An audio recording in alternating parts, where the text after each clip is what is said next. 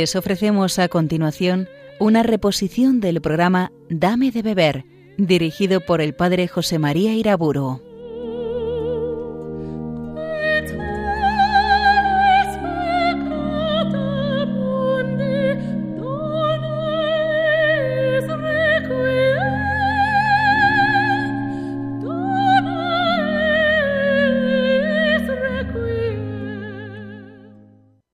En el nombre del Padre, del Hijo y del Espíritu Santo.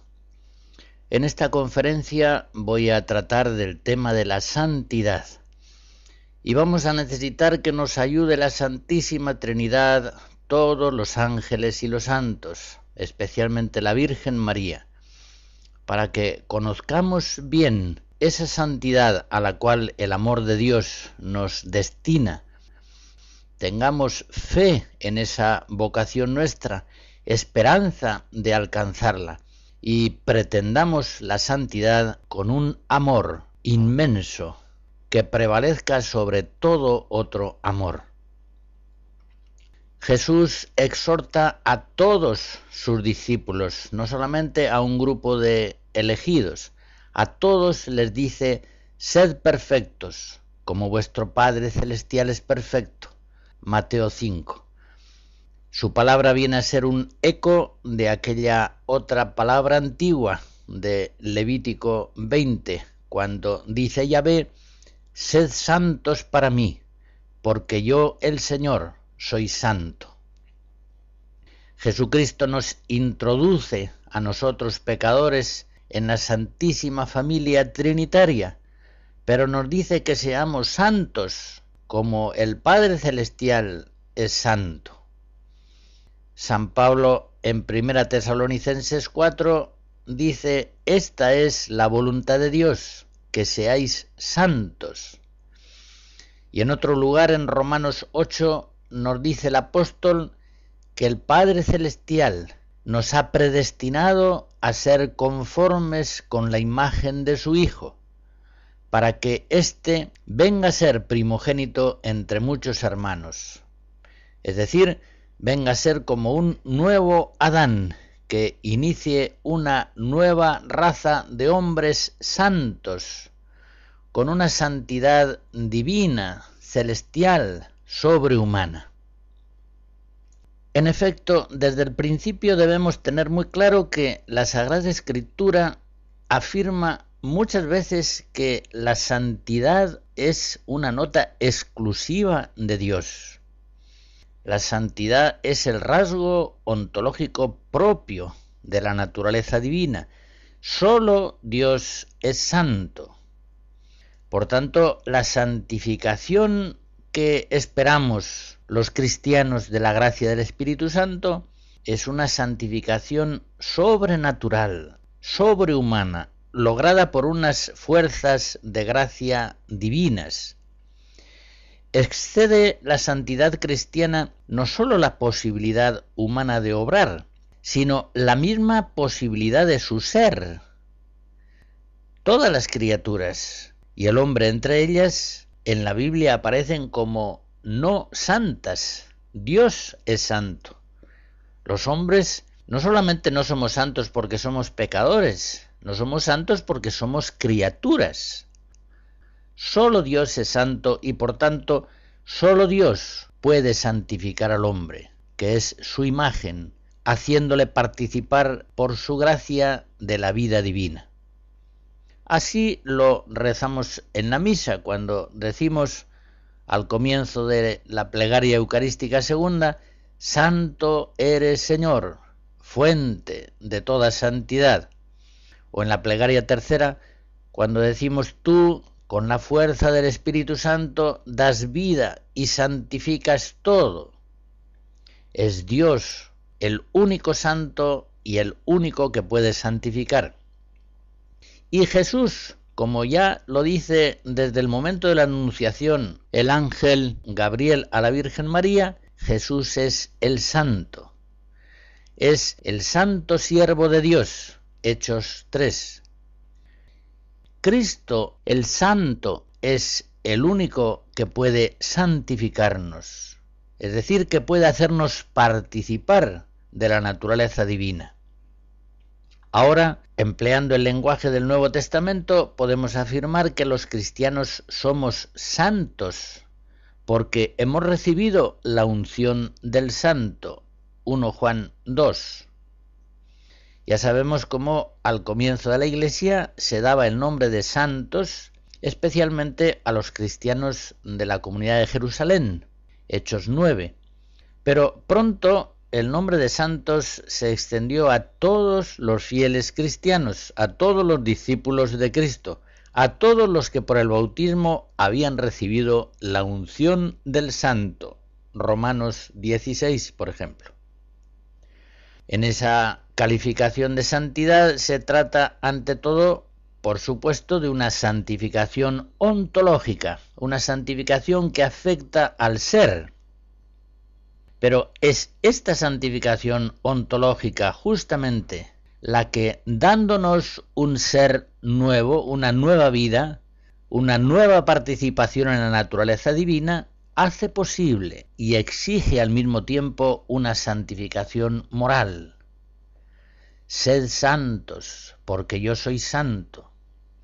El nuevo ser que hemos recibido al volver a nacer en el bautismo está pidiendo y está haciendo posible un nuevo obrar, una vida espiritual y moral verdaderamente santa Recuerdo de nuevo la palabra del apóstol, esta es la voluntad de Dios, que seáis santos. De lo que hasta aquí he dicho se deduce claramente que la santidad obrada por Cristo en los hombres no va a ser solamente un nuevo camino moral, si se quiere el más alto que puede seguir el hombre en su vida humana. Es mucho más que eso la santidad instaurada por la fe en Cristo consiste primariamente en una elevación ontológica, una elevación que afecta a nuestro propio ser. Por eso tantas veces en el Nuevo Testamento se habla de la vida cristiana como de una vida nueva. Los cristianos somos realmente hombres nuevos, nuevas criaturas. Éfesos 2, 2 Corintios 5, somos hombres celestiales. 1 Corintios 15.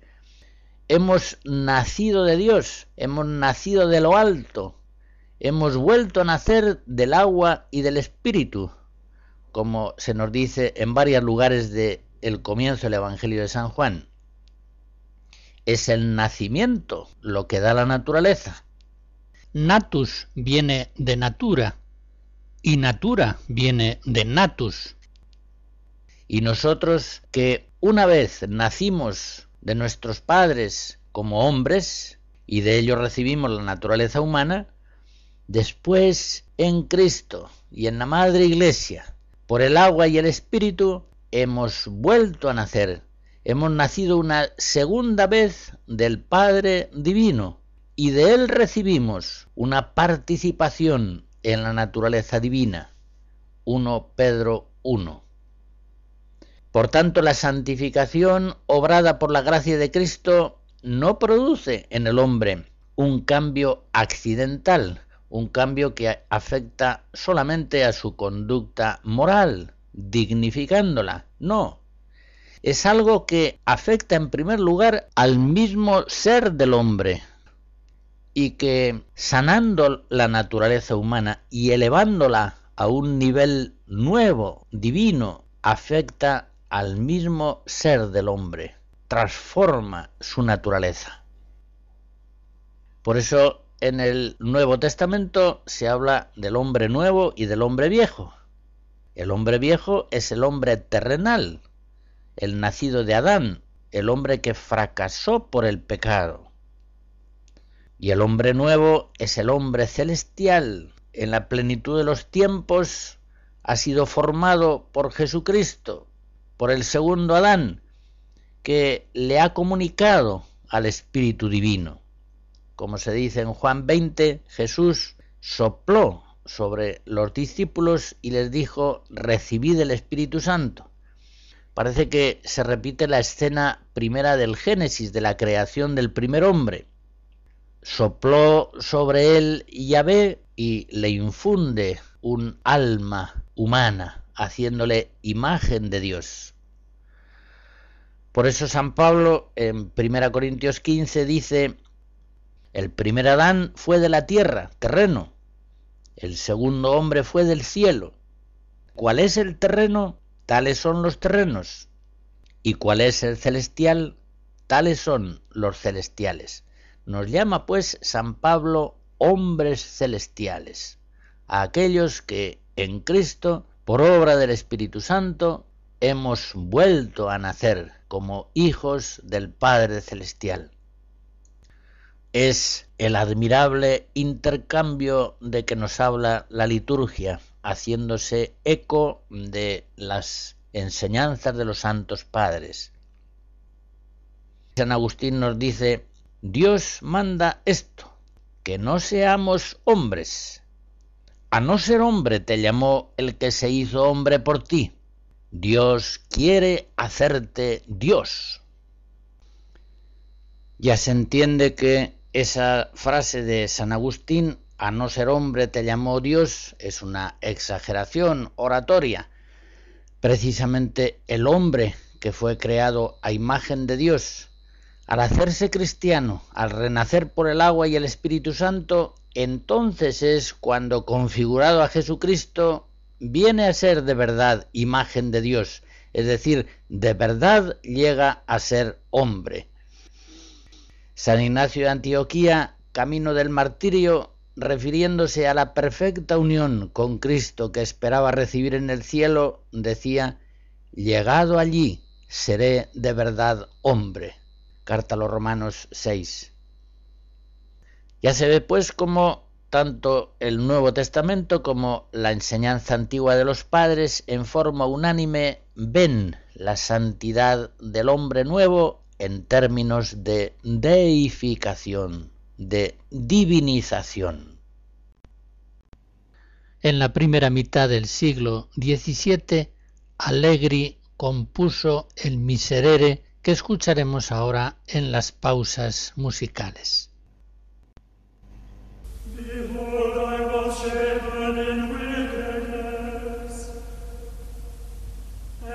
sin hath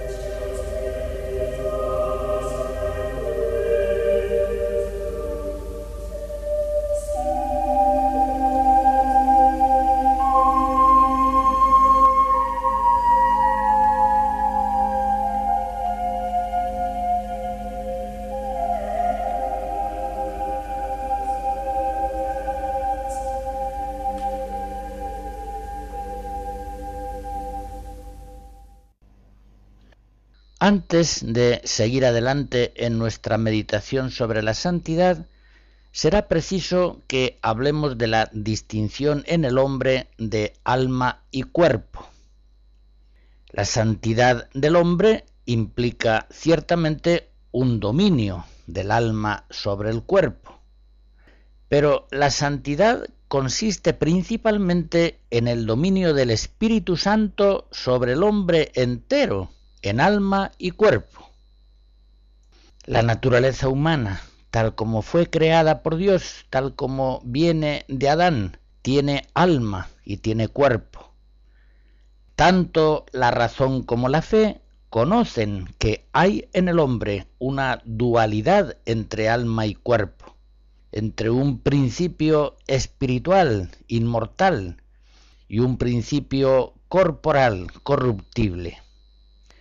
No incurrimos con esto en un dualismo antropológico de corte platónico, no es eso, sino que estamos hablando de esa unión sustancial de dos coprincipios, uno espiritual y otro material, que forman el ser del hombre. La Sagrada Congregación de la Fe, en el año 1979, enfrentando esa tendencia de algunos teólogos alérgicos a la palabra alma, declaraba, para designar este elemento espiritual, la Iglesia emplea la palabra alma, consagrada por el uso de la Sagrada Escritura y de la tradición. Esta antropología cristiana básica de cuerpo y alma fue usada por Pablo VI en el credo del pueblo de Dios, ha sido empleada en muchos documentos de la Iglesia a lo largo de todos los siglos y el catecismo la incluye en muchos lugares actualmente, concretamente en los números 362 y siguientes. En el número 363 se dice que a menudo el término alma designa en la Sagrada Escritura la vida humana o toda la persona humana, pero designa también lo que hay de más íntimo en el hombre y de más valor en él, aquello por lo que es particularmente imagen de Dios. Alma significa, pues, el principio espiritual en el hombre. Y en el número siguiente, 364, dice el catecismo, el cuerpo del hombre participa de la dignidad de la imagen de Dios. Es cuerpo humano, precisamente porque está animado por el alma espiritual. Y es toda la persona humana la que está destinada a ser en el cuerpo de Cristo el templo del Espíritu. Esta es efectivamente la fe de la Iglesia Toda la persona humana, en alma y cuerpo, ha de ser revestida por la gracia, santificada por obra del Espíritu Santo. Y esto nos lleva a considerar otra distinción verbal de gran importancia, tanto en la Biblia como en la historia de la teología y de la espiritualidad, los términos espíritu y carne. ¿Recuerdan aquella frase de Cristo en Juan 3? Lo que nace de la carne es carne, pero lo que nace del espíritu es espíritu.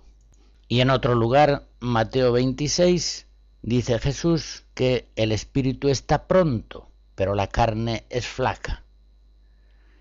Cuando emplea Jesús esta contraposición entre espíritu y carne, no se está refiriendo a la dualidad alma-cuerpo, al decir espíritu se refiere al hombre nuevo que está vivificado, regido, movido, iluminado por el Espíritu Santo.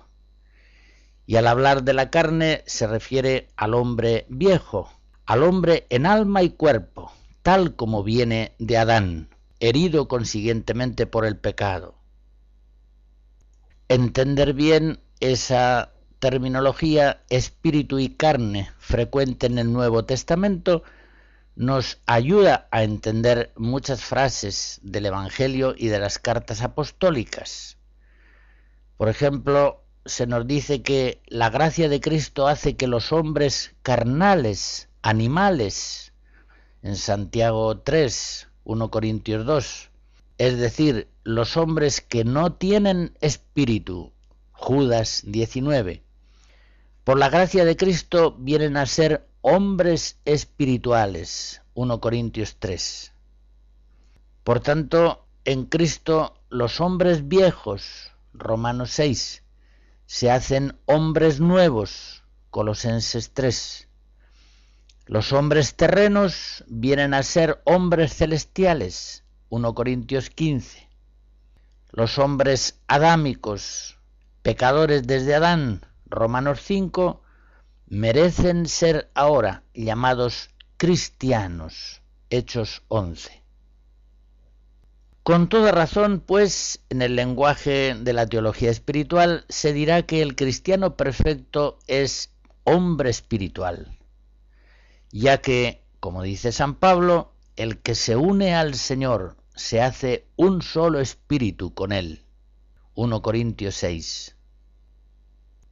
Recuerdan aquel texto de 2 Corintios 8 donde nos dice el apóstol que nuestro Señor Jesucristo, siendo rico, se hizo pobre por amor nuestro para enriquecernos en su pobreza.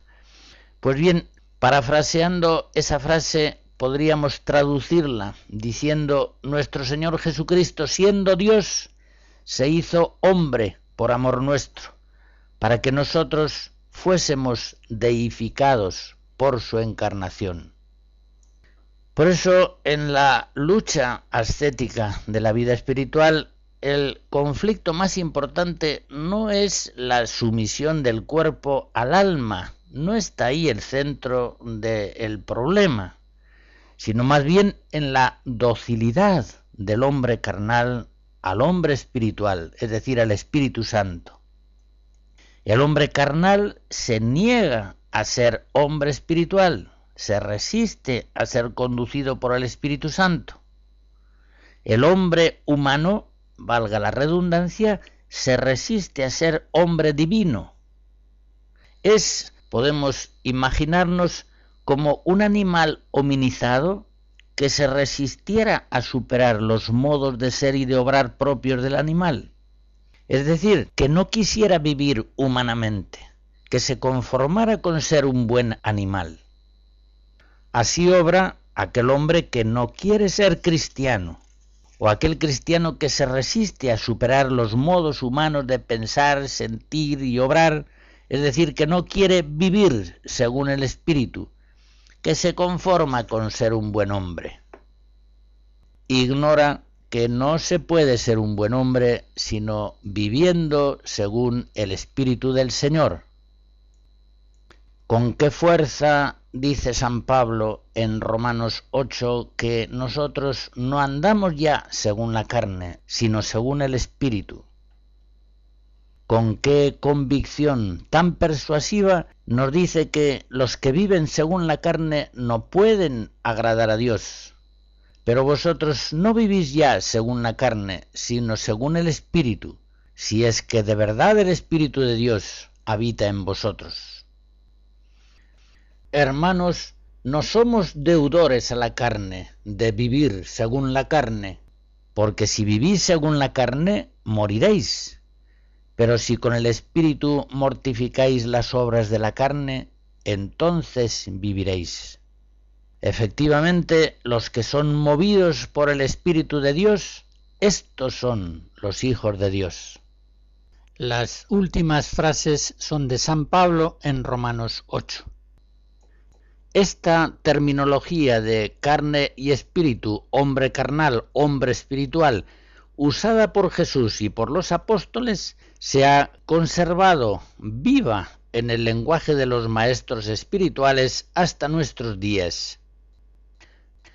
La santidad cristiana, pues, como iremos viendo, consiste fundamentalmente en participar del misterio pascual de Cristo Redentor mortificando con la fuerza de Cristo crucificado al hombre carnal, al hombre viejo, y vivificando por la fuerza del resucitado glorioso el hombre nuevo, el hombre espiritual. Dos observaciones complementarias a lo ya dicho. La primera, ningún humanismo autónomo puede producir realmente un hombre nuevo, como el mundo está el pobre harto de lo viejo, es decir, está harto de sí mismo, hombres viejos, planteamientos, problemas, conductas y vicios viejos, por eso prodiga la fascinante terminología de lo nuevo y habla el mundo de nuevo modelo, nuevo régimen, nueva línea, nuevos filósofos, hombre nuevo, nueva sociedad, etc pero en realidad son en el mundo variaciones sobre el mismo tema, son siempre los mismos perros con distintos collares. Solamente el Espíritu Santo renueva la faz de la tierra y puede hacer hombres, pueblos y culturas y realidades verdaderamente nuevas, sobrenaturales, sobrehumanas.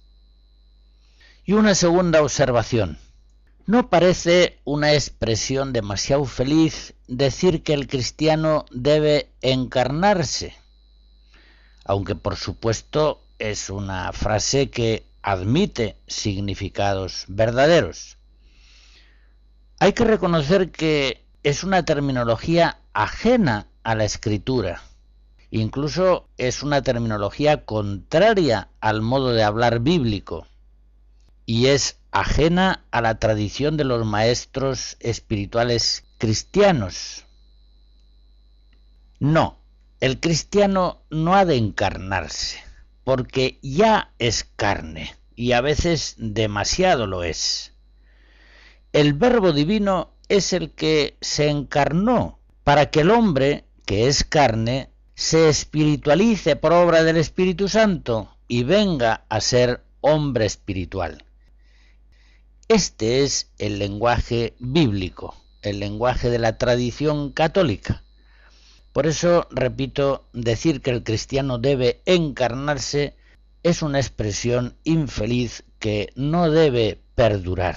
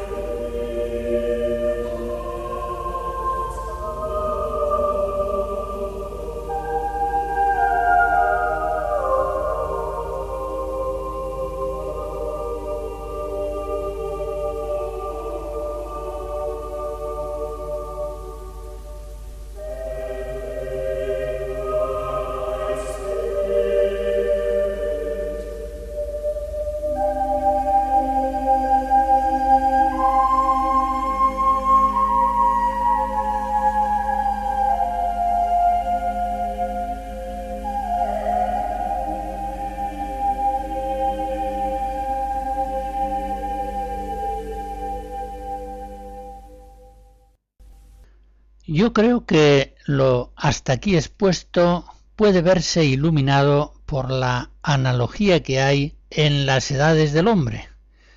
El hombre es niño en su comienzo hasta ser adulto. Y el cristiano comienza por ser carnal hasta venir a ser hombre espiritual. Caractericemos primero al hombre niño. El hombre niño es racional, pero todavía no tiene uso de razón. Por eso apenas vive como hombre, más bien vive como animal. Si nos fijamos, la espontaneidad habitual de un niño no es la que corresponde al ser humano en cuanto tal, sino más bien la que procede del alma animal. Ahora bien, este niño sin duda es hombre, es un animal racional y ya siendo muy pequeño tiene la capacidad de ser conducido por personas adultas hacia conductas propiamente humanas. Por ejemplo, la mamá puede ayudarle al niño a usar a la hora de comer los cubiertos, el tenedor, la cuchara. Todo eso que le resulta al niño un tanto laborioso, impuesto desde fuera, aunque posible, todo eso para un animal sería simplemente imposible. Ahora, hay que reconocer que cuando cesa la estimulación de los adultos, el niño, abandonado a sí mismo, deja de conducirse en modos humanos y recae en su espontaneidad animal. Cogerá los alimentos tranquilamente con la mano y se los llevará a la boca y listos. Ya se ve pues que aún al niño no le funciona apenas el alma como alma humana, sino como animal. Y esto es así con el agravante de que el alma animal también en el niño funciona deficientemente. Desde luego funciona mucho peor que en un patito o que en un potrillo, porque él, el niño, está destinado a vivir como hombre, pero todavía no alcanza a vivir humanamente. Aquí se ve la necesidad de hombres realmente adultos para que puedan crecer los hombres niños. Vengamos ahora a ver lo que es un hombre adulto. Un hombre posee la naturaleza humana en su condición adulta cuando vive habitualmente movido por el alma humana. Tiene uso de razón. Piensa habitualmente de un modo racional. Se mueve por libres decisiones volitivas, es decir, ya no es un niño, no está abandonado todavía a sus apetencias o repugnancias sensibles. La conducta espontánea del hombre adulto, ahora ya sin necesidad de apremios normativos o de exhortaciones de otros adultos, es ya una conducta humana. Por ejemplo, come como se debe, se comporta humanamente en todo lo que habla o hace. Y advirtamos que estos mismos actos comer, comportarse, saludar, dar las gracias, no sólo están mejor hechos en el hombre adulto que en el niño, sino que son actos cualitativamente distintos a los del hombre niño, pues proceden ahora de una conciencia racional y de un querer libre, es decir, son actos, son acciones que provienen del alma humana en cuanto tal. Por eso hemos de decir que en el hombre adulto el alma humana no actúa como principio extrínseco, como algo impuesto, relativamente violento, sino que actúa en forma plenamente natural. Hemos visto lo que es un hombre niño y cómo va creciendo hasta hacerse un hombre adulto. Veamos, pues, ese mismo proceso en el orden sobrenatural del crecimiento en la gracia. San Pablo en 1 Corintios 3 les dice a los corintios que todavía son como niños en Cristo, que son carnales, que viven a lo humano. Efectivamente, el cristiano carnal tiene una espontaneidad que no procede del Espíritu Santo, sino del alma humana. En estos comienzos de la vida cristiana, el alma del cristiano carnal le funciona más como humana que como propiamente cristiana. Tiene, sin embargo, la naturaleza cristiana, tiene la vida de la gracia, y por eso tiene la capacidad, el cristiano carnal, de ser conducido por normas de la Iglesia o por cristianos espirituales hacia conductas propiamente cristianas. Puede, por ejemplo, ir a misa los domingos, cosa que a un no cristiano, no creyente, le sería psicológicamente imposible. Eso sí, cuando cesa esa estimulación de las normas de la Iglesia o de las personas mayores, el cristiano carnal, abandonado a sí mismo, recae en su espontaneidad meramente humana. Concretamente, en cuanto al ejemplo que hemos puesto, deja de ir a misa. Ya se ve pues que apenas tiene uso de fe el cristiano carnal apenas su alma le funciona como cristiana, sino más bien le funciona habitualmente como humana. Y con el agravante de que también el alma humana le funciona deficientemente. Recordemos aquella frase de Jesús, Lucas 16, los hijos de este mundo son más astutos con su gente que los hijos de la luz no le funciona bien el alma humana porque el cristiano carnal está destinado a vivir como cristiano.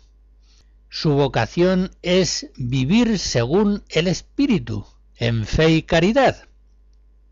Eso nos está mostrando la necesidad de cristianos verdaderamente espirituales, que estimulen, ayuden el crecimiento de los cristianos carnales. Los santos concretamente no son un lujo en la vida de la Iglesia, son una necesidad. Si faltan hombres verdaderamente adultos, los hombres niños no llegarán a ser verdaderamente hombres. Y de una manera semejante, si no hay cristianos espirituales verdaderamente santos, los cristianos carnales no llegarán a ser verdaderos cristianos. Caracterizaré finalmente al cristiano espiritual. El cristiano adulto en Cristo vive habitualmente movido por el Espíritu Santo. Es un hombre que tiene uso de fe y es la caridad la que impulsa habitualmente sus actos. Vive por la fe operante por la caridad. Gálatas 5. Su conducta espontánea es ya una conducta cristiana, procede de la gracia, procede de Dios que habita en él. Por ejemplo, ir a misa los domingos ya no es para él una exigencia moral enojosa, en cierto modo violenta, impuesta desde fuera por normas o por otras personas mayores, sino que ir a misa los domingos es para él una exigencia interior que realiza con facilidad y con gozo. Y notemos que un mismo acto cristiano, por ejemplo ir a misa, aunque materialmente coincida con el acto de un cristiano carnal que va a misa, es cualitativamente distinto, pues el acto cristiano espiritual procede inmediatamente del Espíritu Santo, que actúa ahora en el cristiano espiritual como su principio intrínseco. El Espíritu Santo viene a ser en el cristiano espiritual el alma de su alma. En fin, resumiendo, la santificación ontológica del cristiano ha de producir en él una progresiva santificación psicológica y moral. Esto es crecer en la gracia, crecer en Cristo. Esto es pasar de cristiano niño a cristiano adulto. Salir ya de cristiano carnal para venir a ser cristiano espiritual, habitualmente movido por el Espíritu Santo.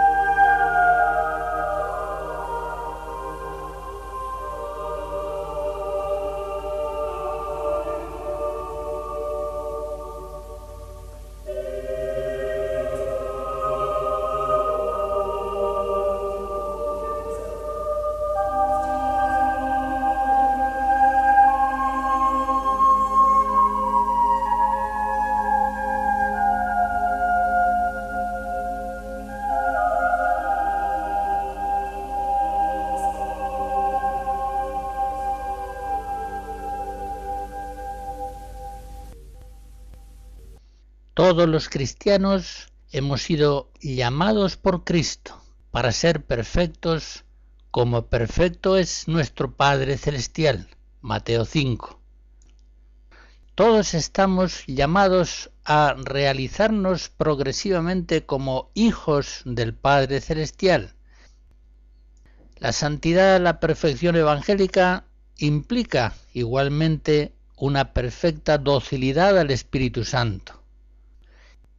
Todos estamos llamados a la santidad significa también que estamos destinados a crecer en la caridad, amar a Dios con todo el corazón y junto a eso amar al prójimo como Cristo nos amó. Pero, en fin, la santidad es configuración perfecta a Jesucristo.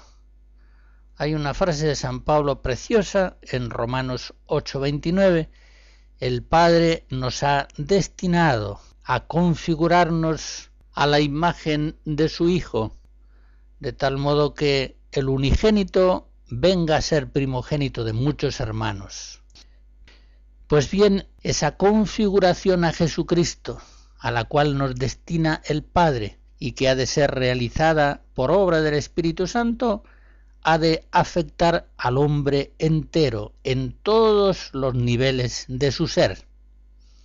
Así como el alma humana anima al hombre entero, a todo lo que hay en el hombre, en cuerpo y alma, así el Espíritu Santo, por su gracia, anima a todo el cristiano, su mente, su voluntad, sus sentimientos, su inconsciente, su cuerpo, todo lo que hay en él el entendimiento, en primer lugar, ha de configurarse a Cristo por la fe, que nos hace ver las cosas por los ojos de Cristo, como Dios las ve, como las cosas son. Nosotros, dice San Pablo en 1 Corintios 2, tenemos el pensamiento de Cristo.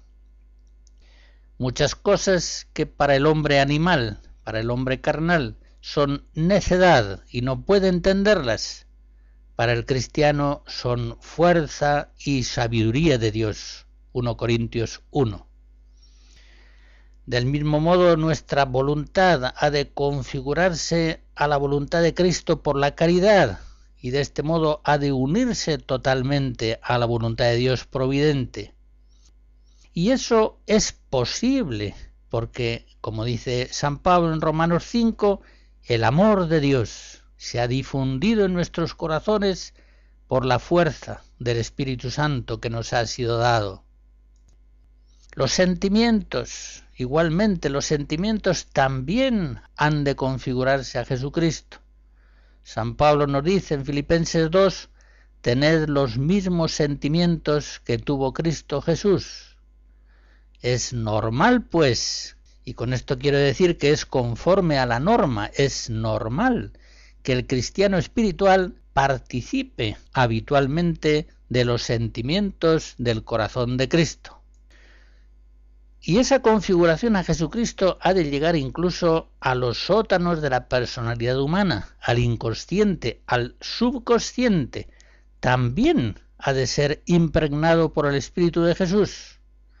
Esto lo sabemos por principio, por principio teológico, pero viene también confirmado por la experiencia de los santos. Les recordaré un caso muy significativo. Estando enfermo el jesuita Simón Rodríguez, San Francisco Javier quedó encargado de cuidarlo por la noche y por esa razón dormía en la misma habitación. Pues bien, una noche vio el padre Rodríguez que Francisco despertaba con un movimiento brusco, sorprendente.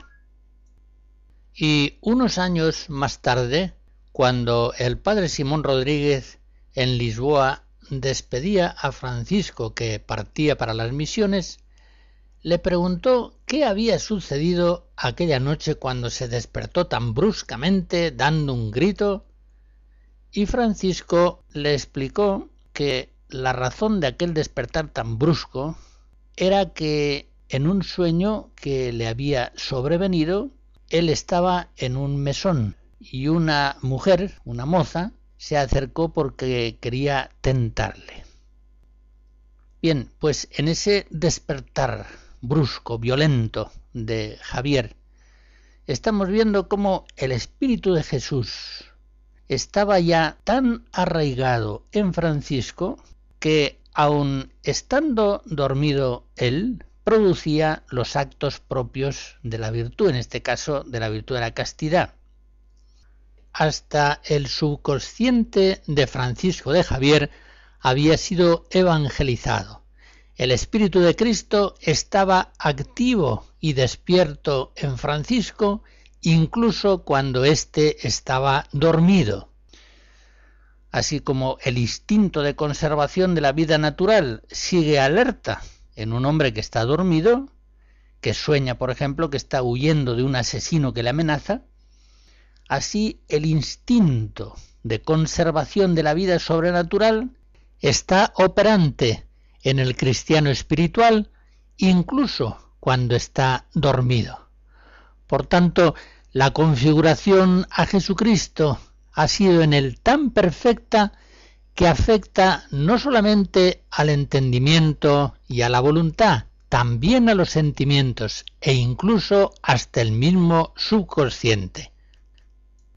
Conviene pues que seamos muy conscientes de que el Espíritu Santo quiere configurarnos totalmente a nuestro Señor Jesucristo, de tal modo que como nuevo Adán, el unigénito de Dios venga a ser primogénito de muchos hermanos.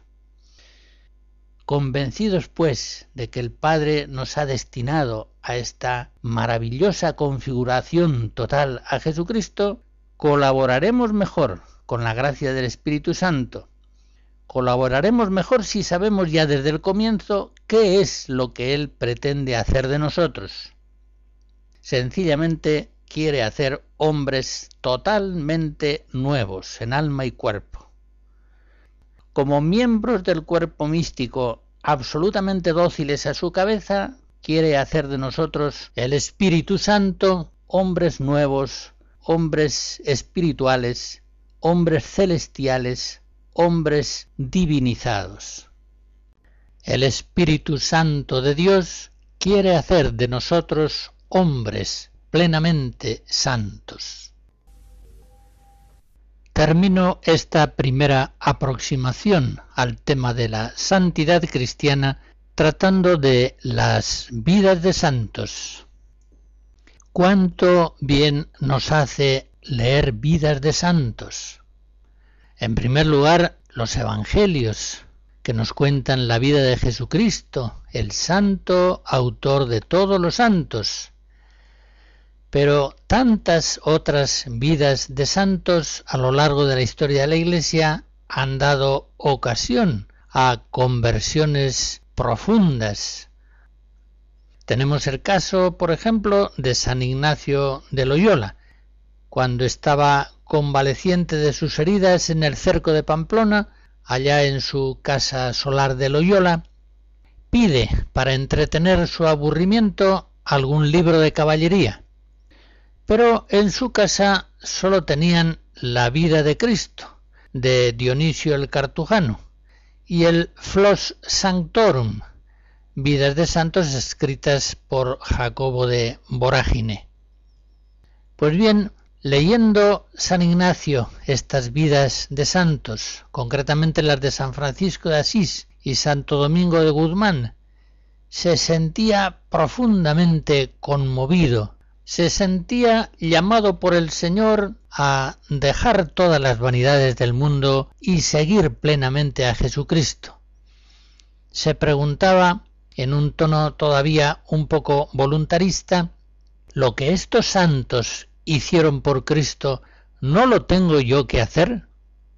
Más adelante, conociendo más Ignacio la doctrina maravillosa de la gracia, se hubiera preguntado, las maravillas de gracia que Dios hizo en Francisco y en Domingo, ¿no querrá hacerlas también conmigo?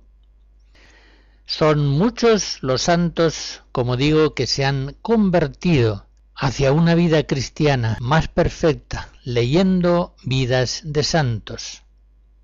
Estas agiografías tienen muchas veces un poder fascinante, sobre todo cuando están escritas por los mismos santos.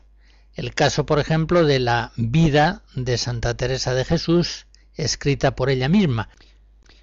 O, por ejemplo, el caso de la vida de Santa Catalina de Siena, escrita por otro santo, digámoslo así, el beato Raimundo de Capua, dominico, director espiritual suyo durante años.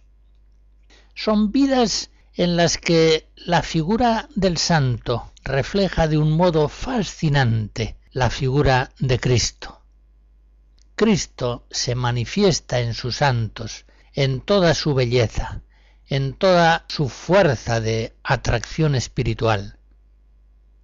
El Espíritu Santo, cuando nosotros leemos vidas de santos, nos desengaña de muchos errores, de muchas falsas fascinaciones del mundo, y enciende en nuestros corazones la llama de la verdadera vocación a la santidad, que es justamente la vocación cristiana.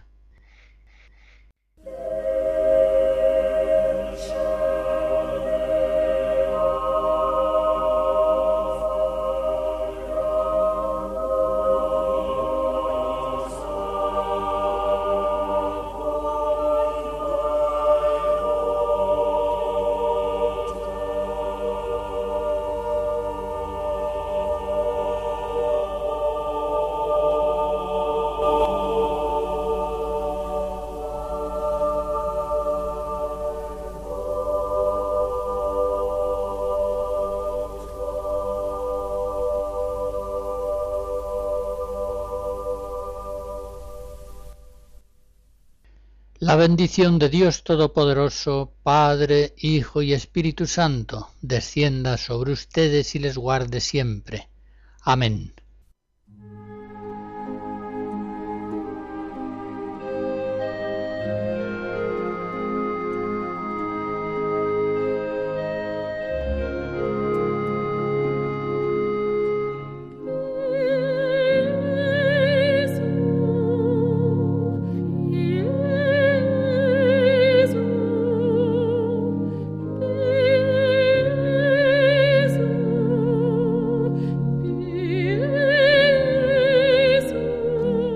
Han escuchado en Radio María una reposición del programa Dame de Beber, dirigido por el Padre José María Iraburo.